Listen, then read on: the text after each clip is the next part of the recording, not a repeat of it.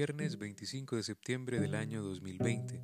Lectura del libro del Eclesiastés, capítulo 3, versículos del 1 al 11. Todo tiene su momento y cada cosa su tiempo bajo el cielo. Tiempo de nacer y tiempo de morir. Tiempo de arrancar y tiempo de plantar. Tiempo de matar y tiempo de sanar. Tiempo de destruir y tiempo de construir. Tiempo de llorar y tiempo de reír tiempo de hacer duelo y tiempo de bailar, tiempo de tirar piedras y tiempo de recogerlas, tiempo de abrazarse y tiempo de separarse, tiempo de buscar y tiempo de perder, tiempo de guardar y tiempo de arrojar, tiempo de romper y tiempo de coser, tiempo de callar y tiempo de hablar, tiempo de amar y tiempo de odiar, tiempo de guerra y tiempo de paz ¿Qué provecho obtiene de su trabajo el que se esfuerza? He observado la tarea que Dios impone a los hombres para que se ocupen de ella. Todo lo hizo hermoso a su tiempo e hizo reflexionar al hombre sobre la eternidad, pero el hombre no llegará a comprender totalmente la obra de Dios. Palabra de Dios, te alabamos Señor. Le decimos al Espíritu Santo, ven Espíritu Santo y ven en nuestro auxilio.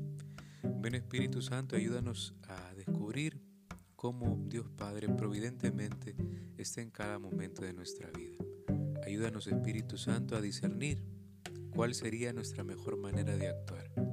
Ayúdanos también a valorar cada momento de dificultad o de éxito, de fracaso que hayamos tenido. Ayúdanos a descubrir siempre tu presencia, en el amor, en el odio, en la diferencia, en la paz, que sepamos, Señor, que todo lo permites y todo tiene una enseñanza pedagógica.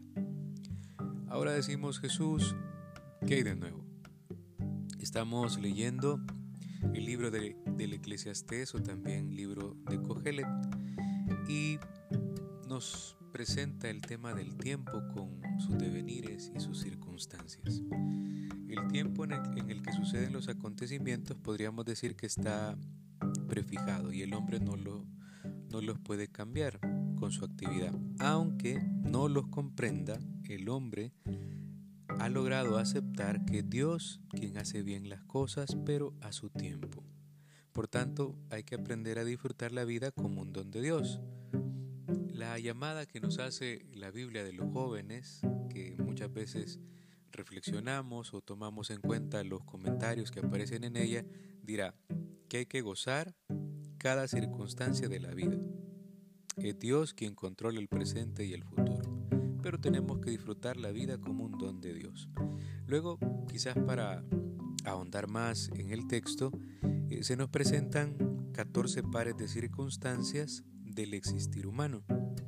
Y es importante el número porque son múltiplos de 7. Acordémonos que la cultura hebrea eh, piensa que el 7 es perfección. Entonces los múltiplos de 7 van a denotar totalidad como plenitud y van encabezados por el nacer y el morir, que es parte de la vida misma. Yo creo que también para que le quitemos no el misterio, sino a veces como ese sesgo o decir, puchica, la muerte, qué lejana o qué miedo la muerte. No, la, la muerte es también curiosamente parte de la vida.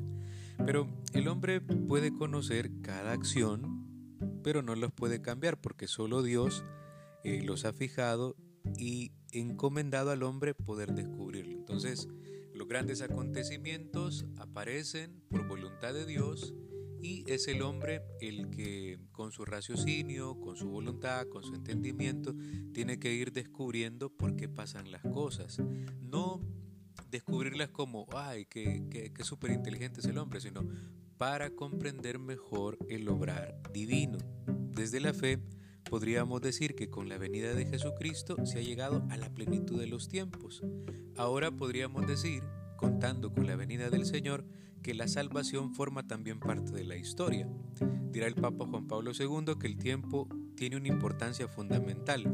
Pensemos que en el tiempo se creó el mundo, en el tiempo se encarnó el Hijo de Dios y hace falta, porque todavía estamos esperando, el retorno glorioso de Cristo. Entonces el tiempo tiene una gran importancia. Entonces, si hablamos de tiempo, pensemos que el tiempo está hecho para santificarlo. La encarnación de Cristo simboliza los últimos tiempos. Entonces pensemos que si el tiempo tiene que ser santificado, cada uno de nosotros tiene que asumir también un rol protagónico en su vida. No tiene que dejar que la vida esté pasando constantemente y que yo no logre hacer o descubrir la voluntad de Dios, cuál es mi misión, que yo esté dejando pasar los días y no le esté poniendo ese toque de eternidad que mis actos deberían de cobrar. Eh, si usted se acuerda de la vigilia pascual, Ahí decíamos cuando se bendice el cirio, Cristo ayer y ahora, alfa y omega, principio y fin, suyo es el tiempo y la eternidad. Podríamos afirmar entonces que Cristo es el Señor del tiempo.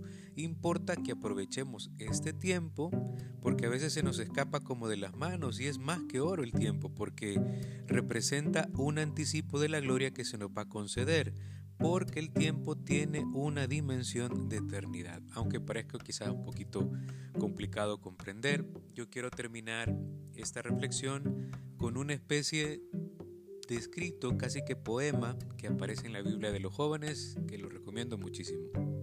Dice así, ayúdame a recordar el sol cuando esté lloviendo y la lluvia cuando el sol me queme.